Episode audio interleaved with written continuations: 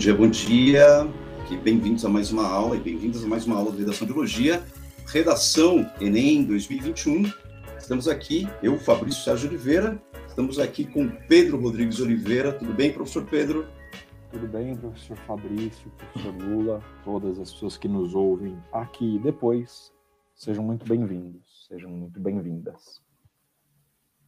Bom dia. E aí, professor Lula Gama, tudo bem com o senhor? Tudo tranquilo? Tudo certo, professor Fabrício, professor Pedro, que prazer estar com vocês de novo aqui nessa manhã de sábado. Bem-vindo todas, todas e todos, todo mundo aí para mais uma brincadeira, mais uma leitura, mais umas reflexões. Que bom. Exatamente isso, professores. Então a gente está aqui, Pedro Rodrigues Oliveira está projetando para a gente na tela o site do Redação de Biologia, onde o conteúdo todo é gratuito. Tem podcast, tem um blog, tem aulas no YouTube, tem os contatos ali para vocês conversarem com a gente, no WhatsApp, tudo certinho. E os temas do site, né? Temos lá temas variados, tudo, tudo, tudo aberto. E nós temos ali, ó, Pedro está andando pela tela, não é? Porque nós temos ali, nós temos temas diversos, temas que já caíram em vestibulares e temas novos, que ainda não caíram nos vestibulares. Quando você clica justamente nos temas em geral, você pode clicar FUVEST, Enem, Unicamp, e aí a hora que você clica no modelo Enem, você vai ter acesso a todos os temas ligados ao Enem. O tema de hoje tem a ver, é um dos temas mais importantes da história brasileira e também um dos mais complicados, né? que é o sistema prisional brasileiro. Ele está logo ali pelo meio, justamente um dos temas que a gente aborda e vai falar da questão de justiça no Brasil. Olha quanto tema, está ali. É só basta clicar e logo o tema abre em PDF para vocês, tá? O que, que a gente vai ter? É, neste tema, a ideia é simples. A gente vai discutir sobre o sistema prisional brasileiro, dar dicas de repertório sociocultural dar dicas de como o Enem pode abordar esse tema, que é um tema importantíssimo. A coletânea, essa coletânea é uma das coletâneas mais extensas do Redação de Biologia, propositalmente, diferentemente daquilo que o Enem pede, são coletâneas curtas. Por que, que a gente faz isso? Porque nós sabemos que vocês precisam de informação. A ideia desta coletânea é informar, provocar, trazer questões em torno da temática do sistema prisional brasileiro e os direitos humanos. Quais os problemas e quais soluções tomar nesse sistema aí. Logo no primeiro texto da coletânea, a gente vai ver um, um mapa, um desenho, um gráfico, mostrando ali o Brasil como é, justamente um país que tem um grande número de pessoas privadas de liberdade. Esse gráfico é interessante, ele está aqui na coletânea, ele é interessante porque o Brasil vai aparecer como a terceira maior população carcerária do mundo. Isso aconteceu em 2015 para 2016. O Brasil era a quarta população carcerária do mundo, atrás de Estados Unidos, Rússia e China. Mas em 2015 para 2016, o Brasil se torna a terceira maior população carcerária do planeta. Só para vocês terem uma ideia, um quarto a cada quatro presos no mundo, um deles está preso nos Estados Unidos, ou seja, 25%. Os Estados Unidos, que tem 5% da população mundial, tem 20, 25% dos presos do mundo. A China, a gente sabe que é o país com maior população, maior densidade demográfica. A Rússia, com, seu, né, com, seu, é, com a sua rigidez né, nas cobranças das leis e tudo mais. E o Brasil aqui com essa política de encarceramento em massa que imita muito os Estados Unidos. A coletânea anda, ela vai andando, ela é larga, ela é extensa, mas ela é provocativa, traz dados de 2014, dados de 2017, dados de 2018. O que vai acontecer é que o sistema penitenciário brasileiro, o sistema prisional brasileiro, ele vai caminhando para algo que vai trazendo algumas questões. Quando o Brasil se tornou o terceiro é, mais populoso do mundo, ele vem, ao longo dos anos, é, aumentando esses números. Tanto é que os números de 2021, se vocês entrarem lá no site do Infopem, né, do Informação sobre Penitenciário do Brasil, Sistema Penitenciário Brasileiro, vocês vão encontrar o um número de 748 mil pessoas, 748 mil pessoas presas é, no Brasil. O que vai acontecer? É um sistema pronto para explodir, é, a taxa é, de encarcerados está acima de 180%, ou seja, já passou, né? Está saturado, está superlotado. É uma panela de pressão mesmo. A gente já teve problemas históricos, estruturais, principalmente em 2006. A gente teve um problema com o PCC na, no estado de São Paulo. Nós tivemos também o massacre do Carandiru em 92, mostrando que esse sistema prisional brasileiro ele tem alguns, algumas falhas estruturais e de encarceramento. Só para vocês terem uma ideia, na década de 90, de 80 para 90, o Brasil tinha cerca de 100 mil presos. Agora, em 2021, são 748 mil, tá? E a coletânea vai conversando com, sobre isso. A coletânea vai trazer vários elementos importantes. Traz um texto de 2013 falando que a Suécia, ao contraponto, a Suécia fechou quatro prisões porque a população carcerária despencou. E aí a coletoria vai justamente trazer esses elementos. Agora, o mais importante para o repertório sociocultural, para a gente dialogar plenamente com as coisas que a gente tem, não é? A coletânea eu vou deixar para que vocês leiam, tenham né, o aprofundamento devido. A coletânea está justamente dialogando com 2000, dados de 2014 para 2018, e aí vocês podem também implementar com dados de 2021, mostrando o, o encarceramento em massa. Agora, saindo do PDF justamente dessa coletânea, e a gente vai dar dicas ali no finalzinho, tá vendo essas dicas que a gente deu aí no finalzinho, né, Pedro? Essas dicas logo aí, ó, desses documentários, links para os vídeos no YouTube, os documentários da Netflix. A gente vai comentar sobre isso daqui a pouco.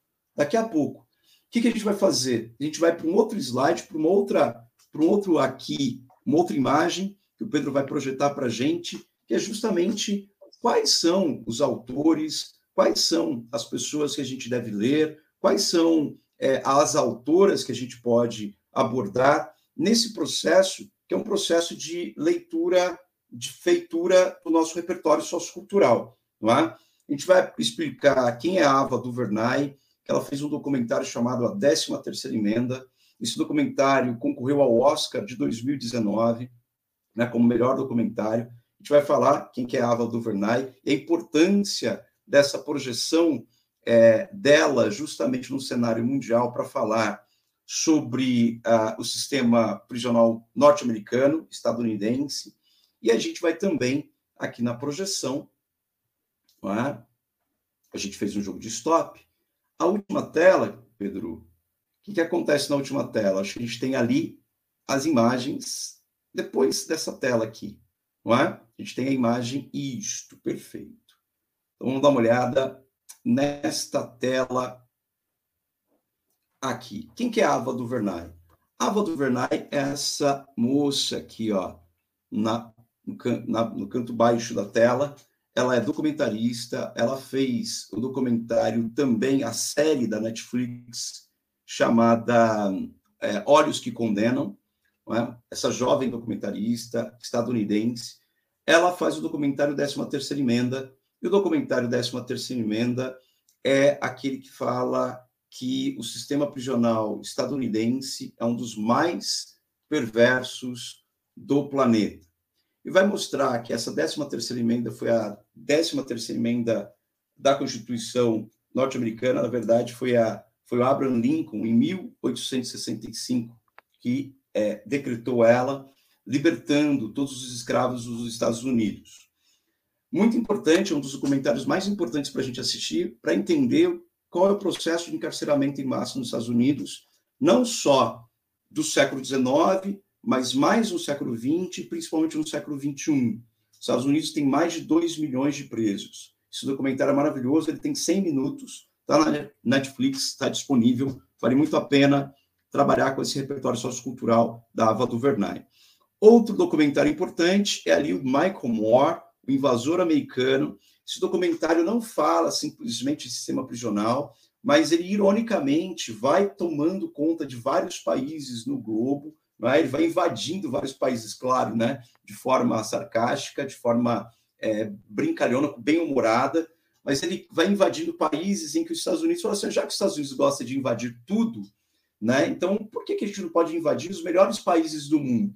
Por que, que a gente não pode copiar a qualidade de vida do italiano? Por que, que a gente não pode copiar é, o modo de alimentação dos franceses? Por que, que a gente não pode copiar a revolução feminina e feminista da Islândia?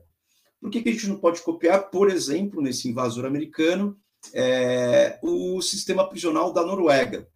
E tem trechos né, no YouTube desse documentário em que tem 14 minutos onde ele vai invadir a Noruega para tentar pegar o sistema prisional e é muito semelhante com outro sistema prisional. Esse documentário é maravilhoso, mas é muito semelhante com o sistema prisional da Suécia.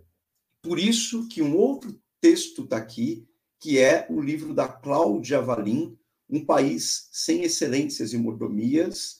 A Cláudia Valim, ela é uma repórter da Globo News, ela mora na Suécia e traz sempre informações de, de países escandinavos.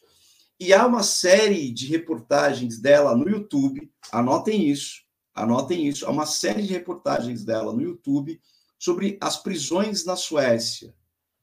E é acachapante o que ela traz de informações. Os presídios de segurança máxima na Suécia, os guardas não usam armas, apenas spray de pimenta.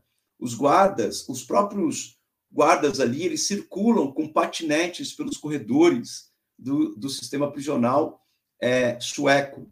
E as prisões suecas de segurança máxima, quem faz a própria limpeza do sistema prisional são as pessoas privadas de liberdade. Dentro do sistema prisional sueco, você tem bibliotecas e os presos têm a chave da própria cela. Há alguns modelos, os presos têm até estúdio de gravação e videogame e TV nas próprias celas. E explica muito porque é, a Suécia tem o menor índice de homicídios do mundo e também o menor índice de pessoas que voltam a cometer crimes. A ressocialização na Suécia e também na, na Noruega são dois países que a ressocialização é acima de 80%, enquanto no Brasil a ressocialização fica em torno de 30%. De 10 pessoas que entram no sistema prisional brasileiro, 7 voltam a cometer crimes. Já na Suécia, de 10 pessoas que saem do sistema sueco, só duas voltam a cometer crimes. Então, é um sistema prisional que dá muito mais certo, não é? Esse sistema prisional sócio-reabilitador, que é o sistema prisional sueco.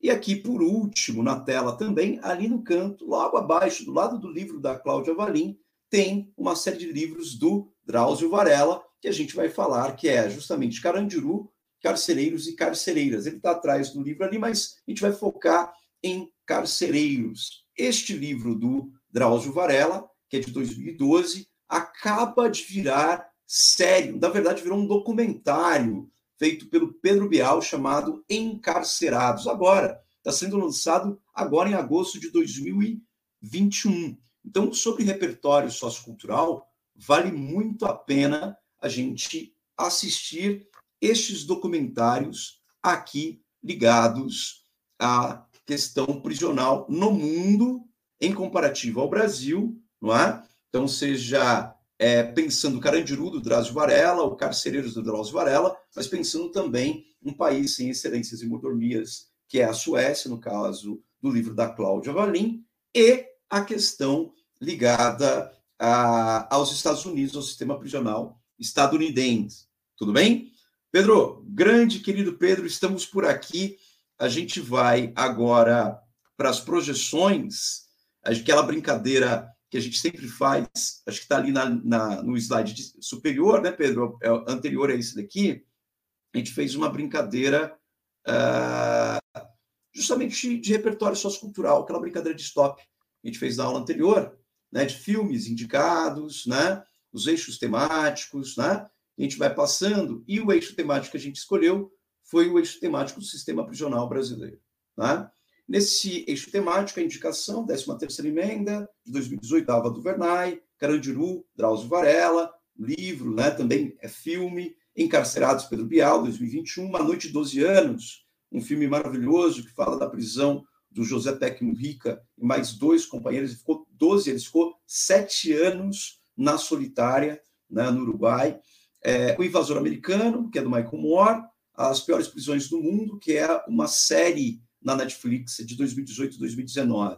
Pensadores aqui, José Pepe Mujica, ex-presidente do Uruguai, Juliana Borges, que é uma escritora brasileira que fala do encarceramento, em massa no Brasil, Michael Moore está aqui, né, o próprio Drauzio Varela, e Angela Davis, que ela tem um livro chama é, tem um livro chamado Estarão as Prisões Obsoletas, que é um livro de 2015, 2014, tá?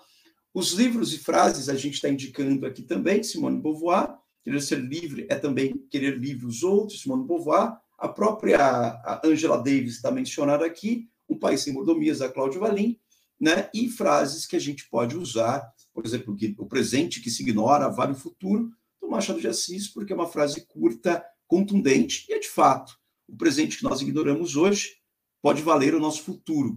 Esse encarceramento em massa que nós temos hoje pode valer o futuro. O Brasil está caminhando para ter a segunda maior população carcerária ou a primeira população carcerária do mundo, tá?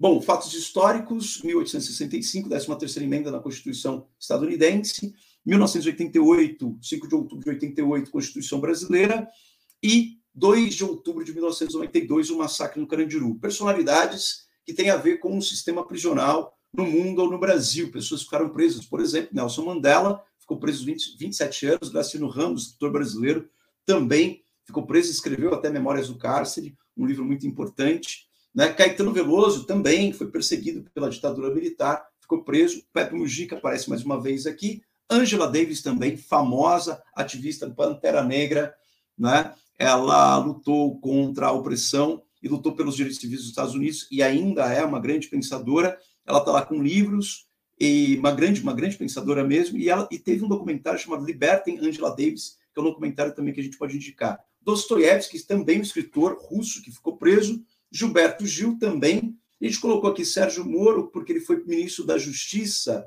E é muito importante porque que a gente frise aqui essa questão do Sérgio Moro, porque quem cuida do sistema prisional brasileiro é o Ministério da Justiça. E aí a gente pode colocar Luiz Inácio Lula da Silva, que também ficou preso durante duas, duas vezes na vida dele, e Dilma Rousseff, que ficou presa também é, na ditadura militar e foi torturada. A gente já sabe das atrocidades que aconteceram na história do Brasil. Bom, dados e fontes, UOL, Revista Fórum, Nexo Jornal, ou é, BBC News, né? o INEP, IBGE, IPEA, IFOPEM, o INPE, a BBC News, Deutsche Welle, são aqui as fontes de informação. Músicas que a gente pode falar, que músicas que servem de fontes. Diário de um Detento, né? do Racionais, o Hurricane, que fala da prisão de um boxeador, o Hurricane Carter, e a música do Bob Dylan, e Prisões, Abuso Sonoro, que é de uma banda punk aqui. São referências que a gente pode fazer. Esse exercício é um exercício que a gente sempre faz para é, aumentar nosso repertório sociocultural, ok? Por que isso? Porque, senhoras e senhores, na redação do Enem, nós precisamos de alguns elementos são elementos fundamentais. Então, vamos chamar aqui os professores Pedro Rodrigues e professor Lula Gama para conversar uhum. com a gente sobre uma redação, ok? Aquela projeção é, sobre o repertório sociocultural, Pedro, a gente deixa para o final, tá bom? Então, a gente deixa para que a gente projete agora na tela uma redação que vocês vão avaliar. Vamos fazer o seguinte: é, primeira dica: sempre que puderem, façam esse tipo de brincadeira de repertório sociocultural. É uma brincadeira de stop, né? É, por quê? O Enem ele cobra muito repertório, citações, filmes, séries. Se você puder começar citando uma série, ou um documentário, ou um filme, ou uma escritora, ou um escritor, isso já te dá uma saída e já um ganho logo de saída, logo de abertura para o seu texto do Enem. Não é? Então, professores Lula Gama, professor Pedro Rodrigues, vou aqui chamá-los para uma conversa. Vamos lá conversar um tanto bom? A redação está hum. por aí, Pedro? Tá aqui, Vamos tá nessa. Já, tá aqui já, tá tudo pronto. Professor Fabrício. Fazer um... Lula, diga. Gostaria de fazer um comentário assim, bem rápido, sim. Primeiro ponto de saída, a reflexão é importante em todos, todos esses temas que a gente trabalha. Esse, principalmente, da, da sistema prisional, criminalidade, é, é muito comum cair em cair no fígado, né? As pessoas agem passionalmente. Então é muito importante todas essa, essas, essas dicas que o Fabrício deu, essas, esse jogo do stop que a gente fez. É fundamental a gente olhar para determinados conceitos, procurar saber papel do Estado, o que, que são os direitos humanos, o que, que é isso, né? Que fica mal compreendido por muita gente. Né? Essa relação, o que é justiça, essas coisas precisam ser muito bem sedimentadas. E só para completar é, essa lista, esse joguinho do stop, a Camila Vince deu uma ideia aqui para completar o, a, a, lista, né? Que é o Michel Foucault, né? Que é bem interessante, é, o Vigiar e Punir, né? A obra do Michel Foucault vai bastante por, por aí, e o Vigiar e Punir é uma excelência nesse sentido. A proposta da Camila Vince, aí muito bem, Camila maravilhoso. Vigiar Punido não só, a gente pode falar, isso mesmo, Camila, Vigiar Punido está aqui do ladinho, ó, está aqui Michel Foucault, Vigiar Punido, um livraço, ele vai falar justamente dessa sociedade da vigilância e vai falar do panoticismo, né?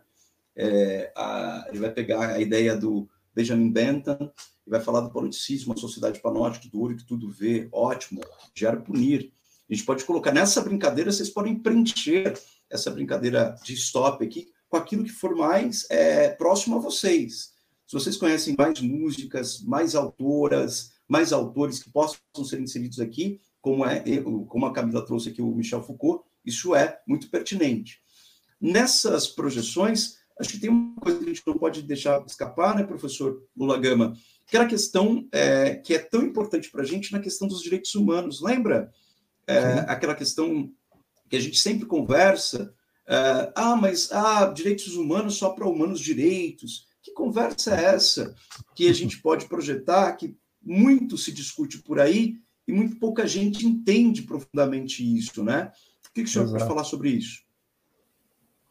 Não, exatamente. É, a, a, ideia de é, é, é, precisa ver os conceitos, o que se fala, o que se desenvolve sobre esse tema, para que não haja essa confusão. Né? É, direitos humanos é para proteger bandido, é uma frase muito recorrente. Não é isso, né? é, uma, é muito mais profundo do que isso, é outra coisa. Por isso que precisa, é muito necessária essa investigação e essa curtição, é uma viagem. Você vai lá no Netflix, você encontra coisas, você tem essa bibliografia, tem outras aí, então é importante se informar, procurar saber. E hoje em dia a gente tem tudo isso na palma da mão, então vamos aproveitar, né?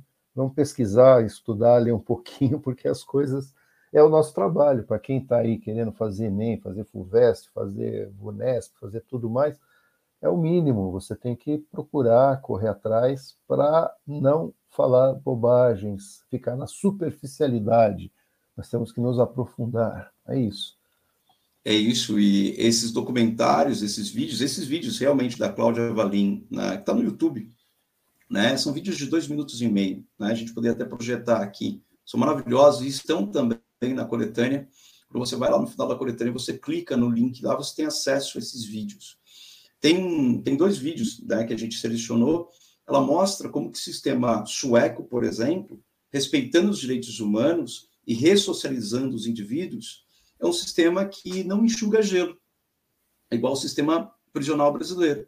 Você fica, no sistema prisional brasileiro, você fica enxugando gelo. E tem outro fator importante aí, por falta de respeito aos direitos humanos, né, no sistema prisional brasileiro, nós gastamos muito dinheiro com o sistema prisional. Na verdade, os grandes patrocinadores da criminalidade no Brasil somos nós. Por que que acontece? Né? Vou explicar melhor. Porque enquanto na Suécia as pessoas pagam os impostos e aí o preso vai preso, ele é reeducado, ele é sócio, né? na verdade é sócio re, ressocializado, né, melhor dizendo, e colocado na sociedade como cidadão, aqui o preso ou a pessoa é presa por, um, por uma quantidade irrisória de, de, drogas, às vezes, ou é, é, roubou uma margarina, um pedaço de carne e ficou preso durante 5, 6, 7 anos, acaba sendo da cadeia dentro de uma facção criminosa. Ou seja, o sistema brasileiro acaba formando bandidos, acaba formando criminosos. Já com o sistema sueco, não. Você faz. O que, que é, o que, que é bandido bom? É bandido, é cidadão ressocializado. Na Suécia, a gente pode falar assim: o que, é bandido bom? É cidadão ressocializado. Agora, já no Brasil, tem uma dinâmica dizendo que bandido bom é bandido morto. Não. Aqui, bandido bom é aquele cidadão ressocializado. É essa dinâmica que a Suécia trabalha. A gente vai ver alguns elementos, a gente vai analisar uma redação, e nessa redação a gente vai ver os elementos importantes. Então, é, na construção aí vai ficar para você e Pedro fazer essa análise. Pedro, tudo pronto? A redação está aí, em ponto de bala, na ponta. Então, bora lá. Vamos projetar para que vocês possam começar. Mais algum comentário, professor Lula Gama, nessa transição? Não, por enquanto é isso aí. É isso mesmo. Vamos para a redação, né, por, né, Pedro? Por enquanto é isso. Então, bora. Bacana. Então, bora conversar. Vamos Ó, lá. Redação na tela. Me retiro para vocês conversarem aí. Tchau, tchau. Tchau, tchau, professor Fabrício. Até tchau. daqui a pouco. Até. Vamos lá, professor Lula Gama. Mais uma vez, um prazer estar contigo na manhã de sábado. Prazerzão. Vamos lá. Primeiro parágrafo desta redação, modelo Enem. Na obra Memórias do Cárcere, o autor Graciliano Ramos relata as injustiças sofridas ao longo de seu tempo preso durante o Estado Novo de Getúlio Vargas. Contemporaneamente, ainda que a Constituição de 1988 assegure direitos humanos fundamentais, o sistema prisional brasileiro ainda perpetua as mesmas violações contra aqueles que estão sob sua tutela. Nesse cenário, é fundamental analisar como o punitivismo e a negligência estatal atuam na temática em questão. Inicialmente, cabe destacar que a lógica do punitivismo e da vingança contra aqueles que cometeram crimes ainda contamina o imaginário social, desfavorecendo o olhar mais humanizado da ressocialização. Nesse sentido, o primeiro Código de Leis Escritas da Humanidade, o Código de Hammurabi, estabelecia que a pena possuía a função única de retribuição, seguindo o ditado do olho por olho, dente por dente. Assim, a sociedade atual, insistindo em tal visão de justiça ultrapassada e vingativa, banaliza e muitas vezes incentiva a violência perpetrada no sistema prisional, pois acredita que os presos merecem as violações aos direitos humanos e as humilhações como resposta aos crimes que cometeram. Sob outro prisma, é fundamental notar como a negligência estatal colabora para a persistência da situação do sistema carcerário. Nesse viés, o Supremo Tribunal Federal declarou que as prisões brasileiras configuram um estado de coisa inconstitucional, isto é, caracterizam-se por violações persistentes e constantes da Constituição Federal, agravadas pela inação do Estado. Dessa maneira, ainda que a superlotação, as condições insalubres, a tortura e a violência policial, dentre, anto, dentre tantos outros, façam parte da realidade do sistema, do sistema penal, não há qualquer política de curto ou longo prazo para mudar o cenário atual, permitindo que o desrespeito aos direitos humanos somente se agrave nas cadeias brasileiras. Torna-se evidente, portanto, que medidas são urgentes para reverter o panorama vigente. Assim, cabe às organizações não governamentais denunciar as violências que ocorre no sistema penal brasileiro com a finalidade de estimular mudanças no atuar do governo brasileiro. Isso será possível por meio de recursos a tribunais internacionais, como a Corte Interamericana de Direitos Humanos, que podem impor sanções e exigir medidas concretas por parte dos governantes para assegurar a observância dos direitos contidos na Constituição Federal. Além disso, as denúncias também devem ser feitas à mídia nacional e internacional, com a divulgação de dados e imagens para o grande público. Desse modo, o sistema prisional poderá, finalmente, respeitar os direitos humanos e as violações, tais como as relatadas por Graciliano Ramos, deixarão de ocorrer. Uma redação grandiosa. Professor Lula, o que o senhor pensa? Eu penso o mesmo, pelo seguinte, olhando é, ela no macro, né? olhando a, relação, a redação toda, ela faz, ele segue um padrão é, muito claro, assim, fica muita clareza, porque ele apresenta o tema. É, eu diria que nesse final de primeiro parágrafo, ele não apresenta propriamente uma tese, mas apresenta os elementos que vão ser abordados. E a tese, ela vem no meio, ela não vem ali colocada é, de, explicitamente, mas estão ali os elementos: punitivismo e negligência estatal. Vamos falar disso já já. Aí vem o, o, o parágrafo D1, né? O segundo parágrafo fala do punitivismo, depois fala dessa negligência estatal e apresenta uma proposta de intervenção, talvez duas, podemos discutir isso, se não é uma encaixada na outra, é, a proposta de intervenção com os elementos que, que são pedidos. E é muito claro o texto, né? Ele é, então, é, é por isso que, como disse você, é um texto grandioso por esse aspecto. Ok? Você concorda comigo? É, perfeito, é isso aí. É um é? texto com todas essas boas qualidades. É importante olhar o macro, ver que a estrutura, que a gente sempre fala disso, porque as pessoas perguntam, muitos alunos, as alunas, sobre a estrutura, como é que é a estrutura e tal, não sei o quê. É, a gente tem que olhar para esse projeto de texto mesmo. Né? Apresentação, a tese de alguma maneira tem que estar por ali, não precisa ser no primeiro parágrafo, é uma possibilidade que funciona, mas é organização. Falei disso, falei daquilo, então tem que ter isso, tem que ter aquilo. Falei de A, falei de B, tem que ter A e B explicadinho, desenvolvido e concluído no final. Então isso é importante. É, posso falar aqui do primeiro parágrafo, Pedro? Claro, lógico. É, rapidinho. É, apresentação, traz o Memórias do Cárcere, né, que foi um livro do Graciliano Ramos, que foi preso em 36, 1936, pelo Estado Novo. Pelo, ainda não Estado Novo, o Estado Novo começa em 37, mas já é, dentro do espírito é, autoritário da época, ele foi preso por envolvimento em, no, no, na intentona comunista, e depois, em 53, o ano que ele morreu, foi publicado o livro já póstumo, Memórias do Cárcere, em que ele conta as histórias dele e tal. Isso depois vira filme, para quem se interessar. Em 1984, Nelson Pereira dos Santos fez um, um filme baseado no livro Memórias do Cárcere. E aí, relata as injustiças. Ele traz isso aqui, situando uma época, né, que está lá no, nos anos 30, 40, e, e para fazer a ponte. Quer dizer, contemporaneamente ainda que a Constituição de 88 assegure direitos, o sistema perpetua. Por que, que ele usou o, o, o, Graciliano? Porque fala disso, Memórias do Cárcere, e traz, é, dizendo que a coisa não mudou. Ou seja, é, passou o tempo, tem a Constituição de 88 e a coisa continua, a situação. Ele poderia ter é, o autor, né, assegure direitos humanos fundamentais. Poderia ter especificado melhor, né, Pedro, que os direitos humanos fundamentais. Quais direitos? Fica muito genérico. Obviamente que a gente pensa que ele está nesse âmbito do, do, do, do, sistema prisional, falando disso, então você relaciona a isso, mas ele poderia especificar melhor, né, determinados direitos humanos.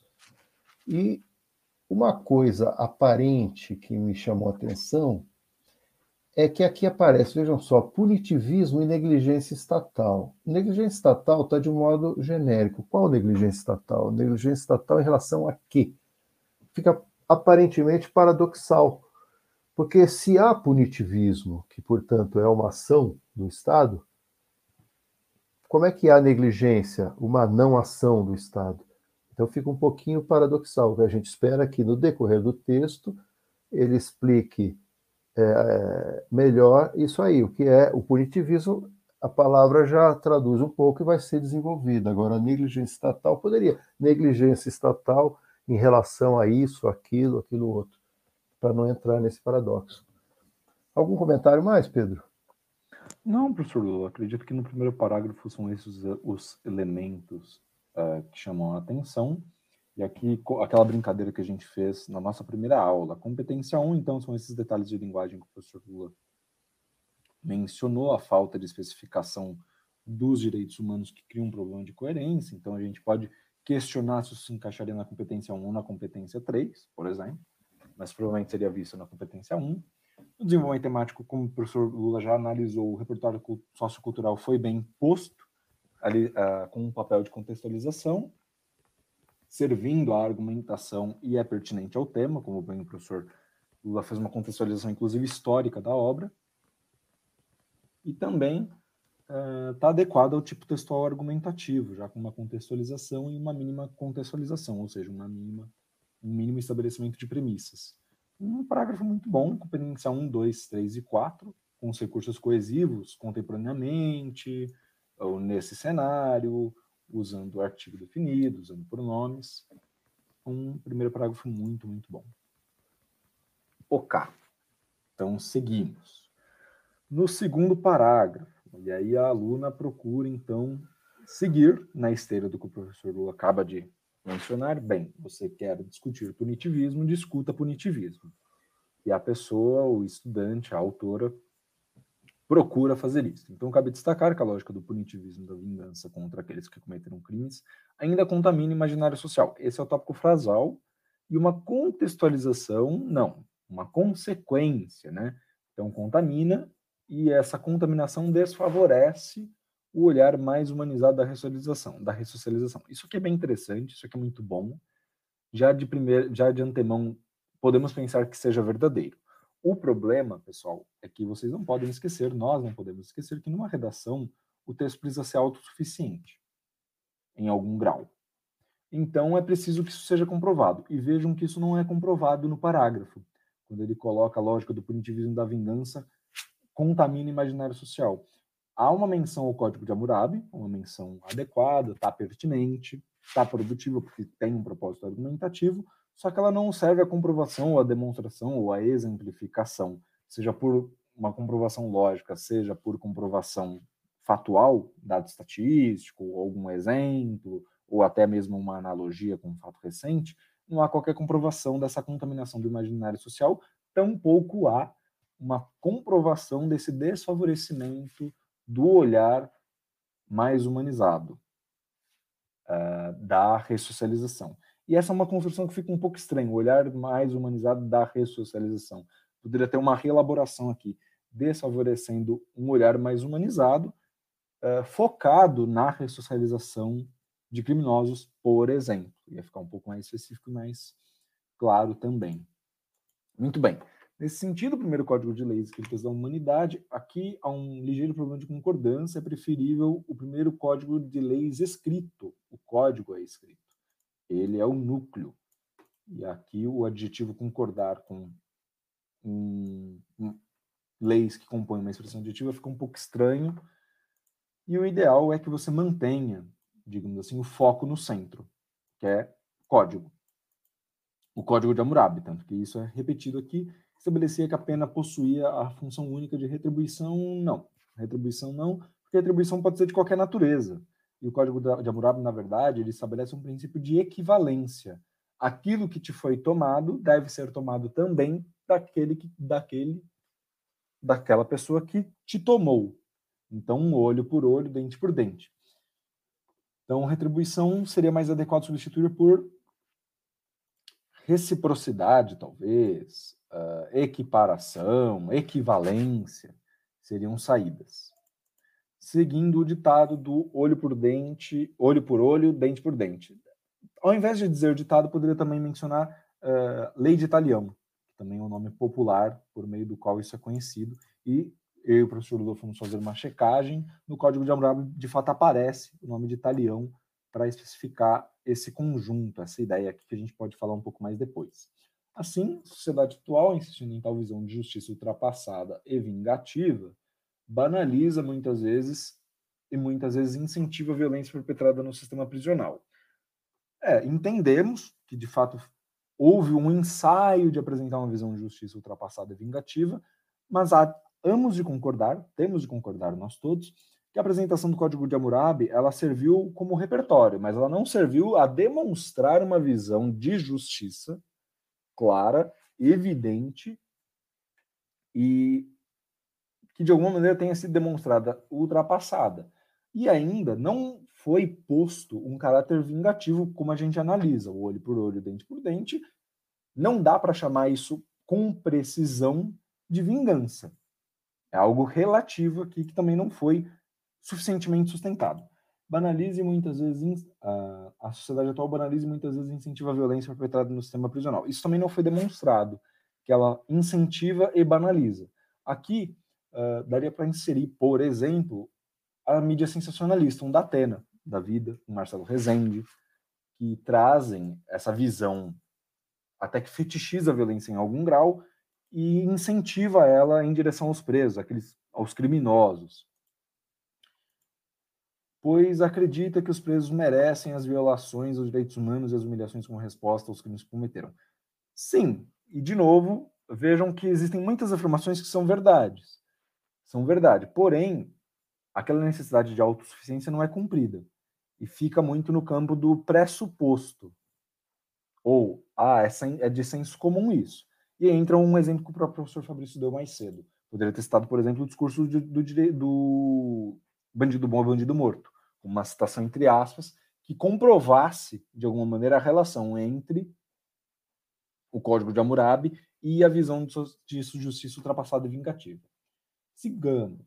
Outro, sob outro prisma, é fundamental notar como a negligência estatal colabora para a persistência da situação do sistema carcerário. Nesse viés, o Supremo Tribunal Federal declarou que as prisões brasileiras configuram um estado de coisa inconstitucional. Isto é, caracterizam-se por violações persistentes e constantes da Constituição Federal, agravadas pela inação do Estado.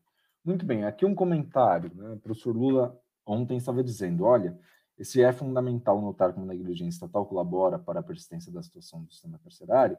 É, é bom, não está errado, mas fica muito genérico. Poderia já haver uma contextualização disso.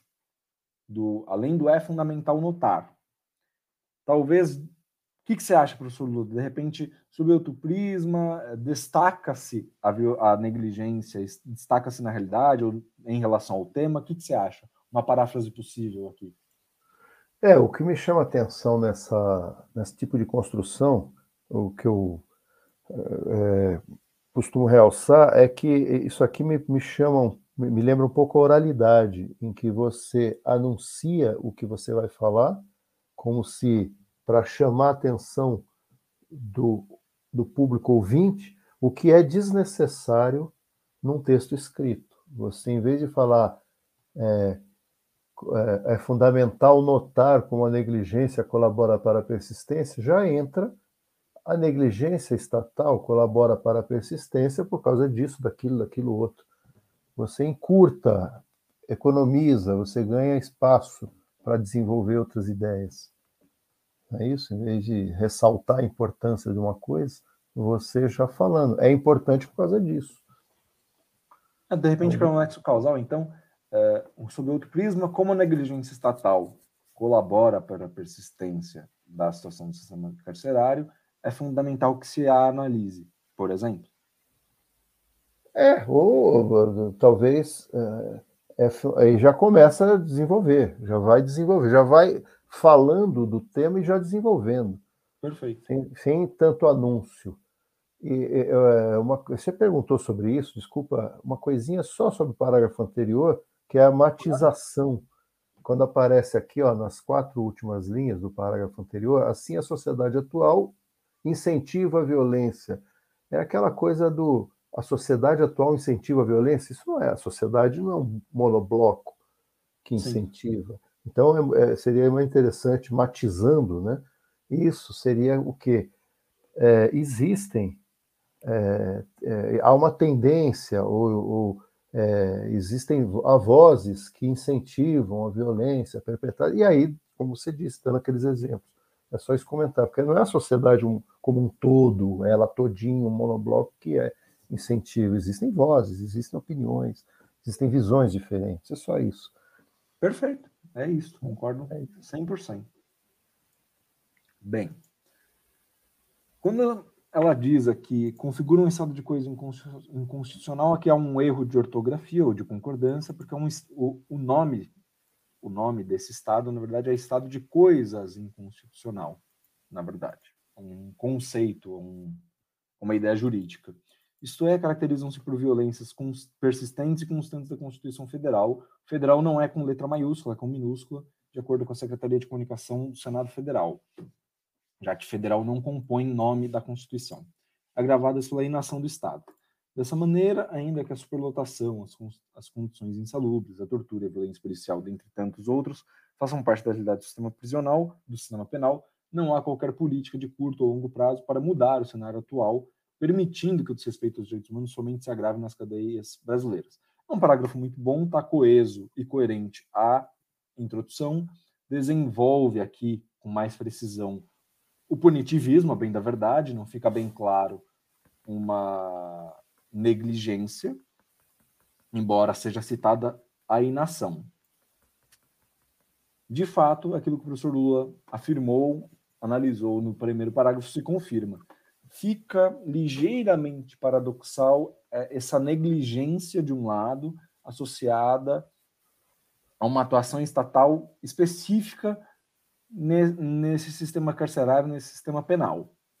Fica algo um pouco nebuloso no texto, ah, dizendo que não há qualquer política de curto prazo, de curto ou longo prazo para mudar o cenário atual, permitindo que o respeito aos direitos humanos somente se agrave nas cadeias brasileiras. A solução seria exatamente aquela que o professor Lula mencionou: a negligência estatal quanto aos direitos humanos das pessoas presas. Seria algo bastante preciso e que estaria muito bem desenvolvido, ou está bastante desenvolvido no parágrafo 3. Competência 4, há bom uso dos recursos coesivos, ou inicialmente sendo equivalente a um em primeiro plano, já organizando o texto sob outro prisma, o mesmo movimento, demonstrando, uma, demonstrando que então a negligência está uma outra face do mesmo problema, e bom uso dos conectivos dentro do próprio parágrafo, nesse viés, dessa maneira, tudo utilizado de maneira pertinente. Vamos lá ao, ao quarto parágrafo, professor Lula, falar dessa proposta de intervenção aqui? Vamos sim. Pedro, gostaria que você pedir a gentileza de você só dar uma palhinha sobre essa coisa do federal, porque, olha, no mesmo parágrafo, federal, letra maiúscula e minúscula, você vê que aparece Supremo Tribunal Federal, tudo maiúsculo. Ah, o aluno, a aluna vai olhar e falar Constituição Federal está com F minúsculo. Você falou, mas você já citou esse caso, mas uma explicadinha mais é, rápida, mais pontual, é, é que você bem é, é, me falou sobre isso ontem. Por favor. Ah, sim.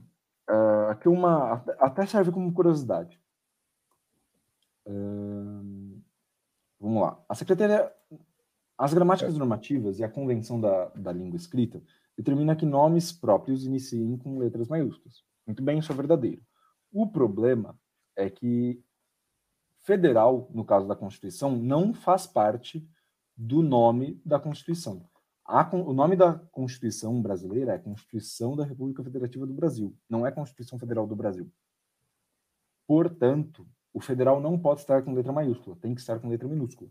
Agora, o Supremo Tribunal Federal é um órgão cujo nome é Supremo Tribunal Federal, inclusive previsto pela Constituição. Portanto, o federal vai com letra maiúscula, não com letra minúscula. E é por essa razão que fizemos a correção.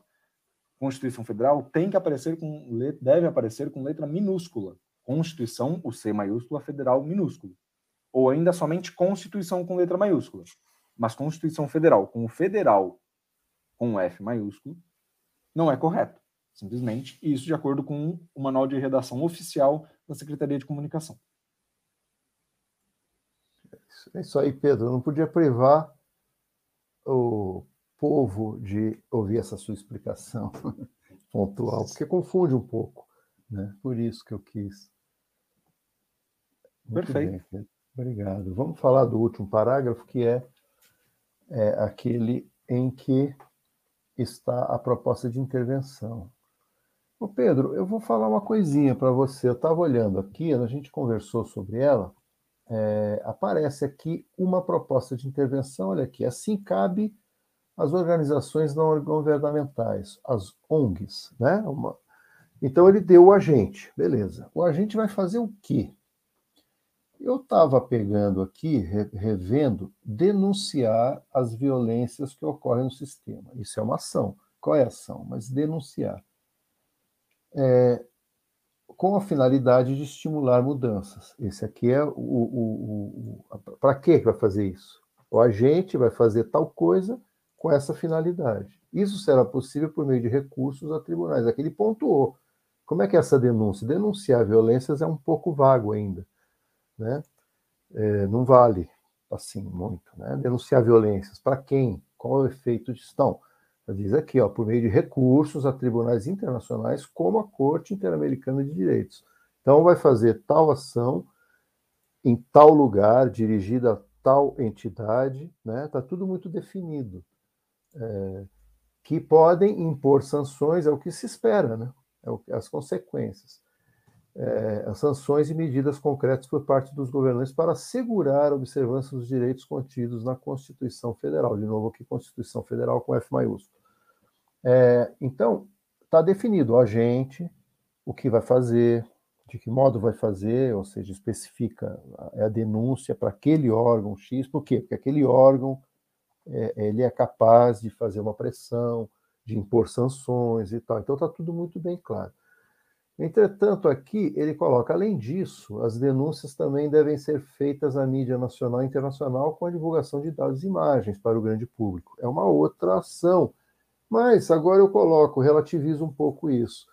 Será uma outra ação ou será um desdobramento da primeira?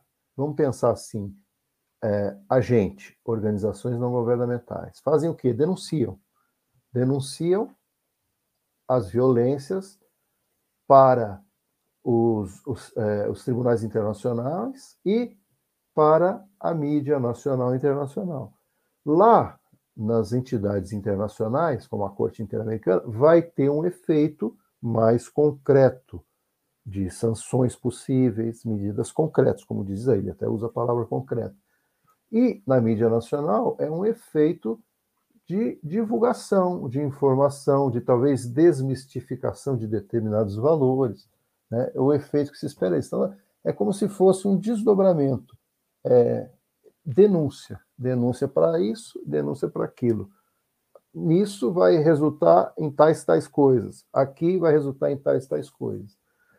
E aí ele conclui dizendo: o, desse modo, quer dizer, uma conclusão geral, o sistema poderá, e essa modalização foi boa, essa matização, respeitar, não está dizendo vai respeitar, respeitará, não, poderá finalmente respeitar os direitos tais como tal do Graciliano, trouxe o Graciliano, que, que dá aquela, aquela unidade, né? É, como aqui as, a, faz a unidade com o início, com a ilustração. Então, professor Pedro, eu o convoco a essa pequena discussão aqui sobre isso, uma coisa que me ocorreu depois das ONGs, de de repente a gente estava numa discussão se eram duas dois, duas propostas de intervenção, portanto, o nosso questionamento era, uma vez que foram colocadas duas, cada uma delas deveria ter a sua completude, né? Agente, ação, o que se espera, como fazer tal coisa, né? Ou se de repente, esse, além disso, as denúncias estão inseridas na, ou seja, houve uma ação que é ONGs fazendo denúncias. E aí a bipartição, denúncias a, a quem? Essa é a pergunta que eu lanço. O que, que você acha disso? É, é uma proposta de intervenção bastante interessante. Ela é completa, tem cinco elementos, tem agente, tem ação, tem finalidade, que eu já sublinhei. Uh, em seguida tem o meio modo o meio de recursos a tribunais internacionais. E tem o detalhamento do meio modo porque exemplifica que tribunais internacionais seriam esses, então a Corte Interamericana de Direitos Humanos.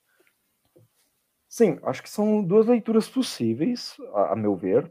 Então, denunciar as violências que ocorrem no sistema penal brasileiro. A partir do momento que a pessoa, autor, estabelece um meio modo para essa ação, e o meio modo é recurso no Tribunal Internacional, eu tenho uma ação fechada, no meu entender.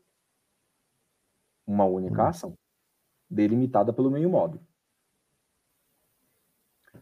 Ah, então, por meio de recursos a tribunais internacionais, e esse meio modo é detalhado, como a Corte Interamericana, então isso dá mais informatividade para o pós-intervenção, e já apresenta um, um, desdobramento possível desses recursos apresentados, já que ela apresenta a competência.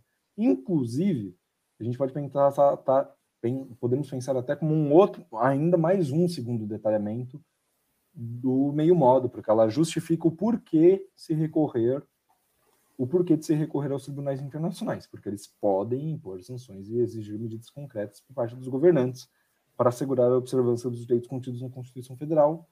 Aqui, de novo, está aquele detalhezinho de linguagem.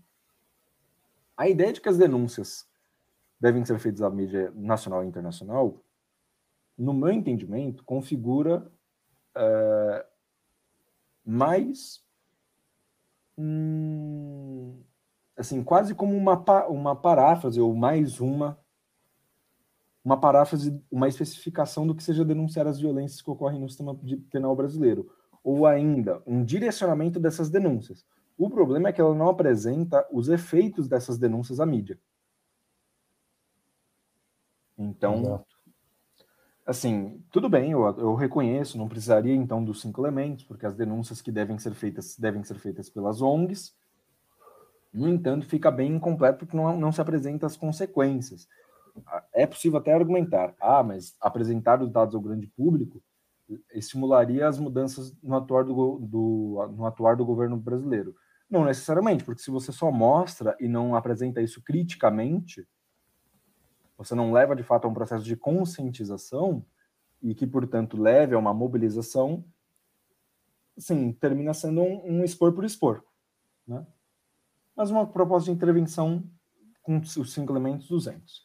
Bem, professor Lula, agora em termos de nota e poder, para que possamos chamar o professor Fabrício César para os comentários finais.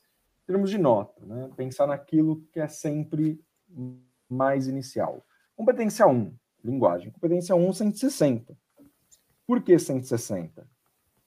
Vejam muito bem aqui. Existe os dois problemas de ortografia, em estado de coisa inconstitucional. Dá para a gente.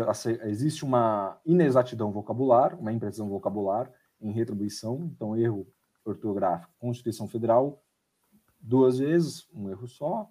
E Tribunal Federal está certo, estado de coisas inconstitucional, faltou concordância, imprecisão vocabular aqui. As vírgulas, neste caso, seriam opcionais.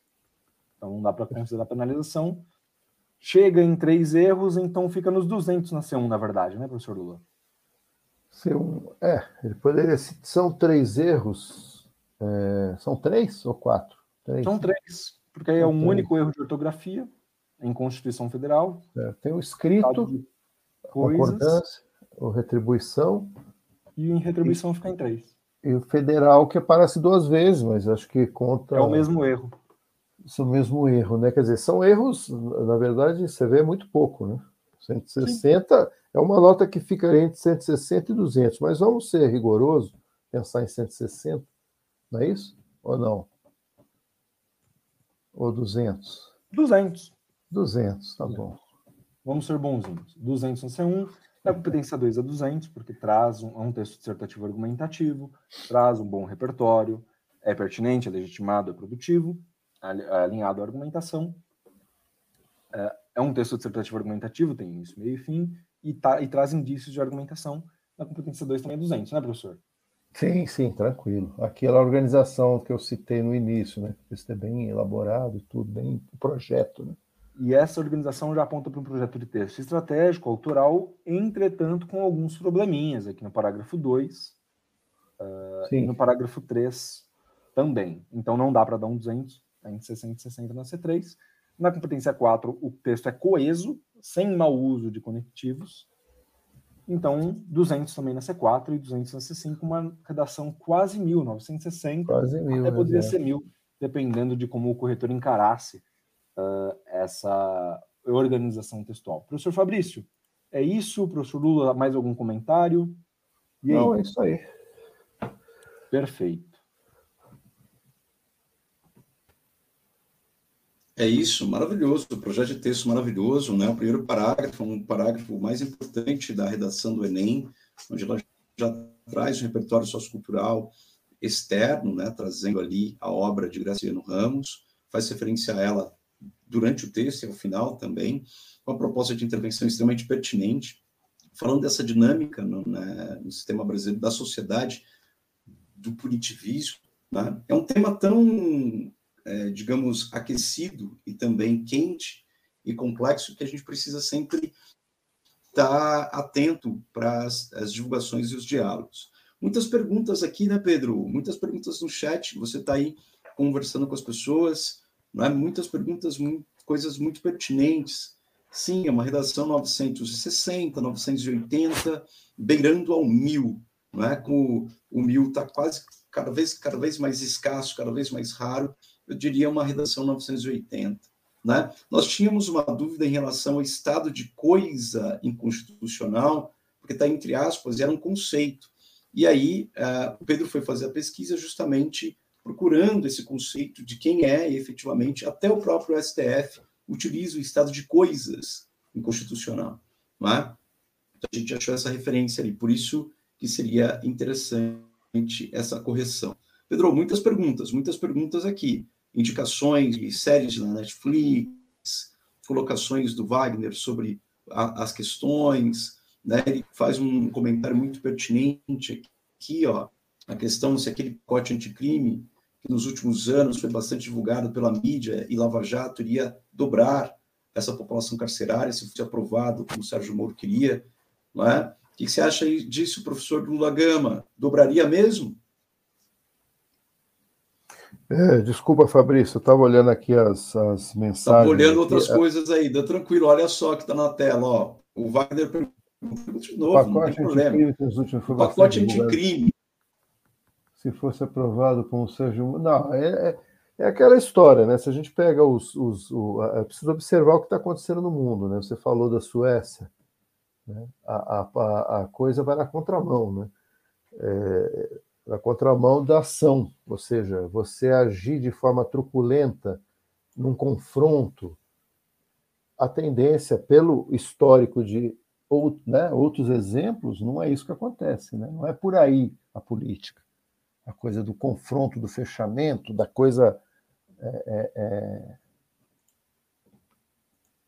Aumentar o carceramento, o, é, esse confronto armado, o estado de guerra interno, essas coisas não, não dão certo, não estão dando certo nos Estados Unidos, não dão certo, não tem dado certo aqui. Você acirrar isso me parece meio na contramão do sucesso como a Suécia, né? o exemplo que nós temos. Perfeito, perfeito. Ó, colocações aqui, Camila Vinci trazendo aqui. Sempre acho difícil é, demais sintetizar a redação em 30 linhas, ainda mais quando escrevo à mão, porque a letra é maior que no computador. Sim, é um exercício. Por isso, a importância de exercitar a redação semanalmente, não é? é exercitar a escrita mesmo. Isso é um exercício, uma prática que vai levando à perfeição, tá? Por isso que não é só um desabafo, não. Acho que é uma, é uma dificuldade de todos nós, né? A gente conversa sempre a capacidade de síntese, né, Pedro? A gente sempre conversa sobre a nossa capacidade de síntese, né, professor Lula, a questão de sintetizar né, os pensamentos. Muito bem colocado. Né? Uma... Então vamos lá. Um detalhezinho Desculpa, também. Desculpa, além, além da síntese, é, para as pessoas que têm um, um repertório sociocultural contundente, forte, tem muito o que dizer, a capacidade de escolhas também, né? Você está lá, é uma estratégia, é um desafio. 30 linhas, sintetizar, ser... aí que está aqueles, aqueles elementos. É, portanto, é importante discutir esse tema. Não perca essas linhas preciosas. É a capacidade de síntese, capacidade de escolha e de ser objetivo, claro, que está na capacidade de síntese. Não, não ficar desperdiçando linhas. Né? É isso.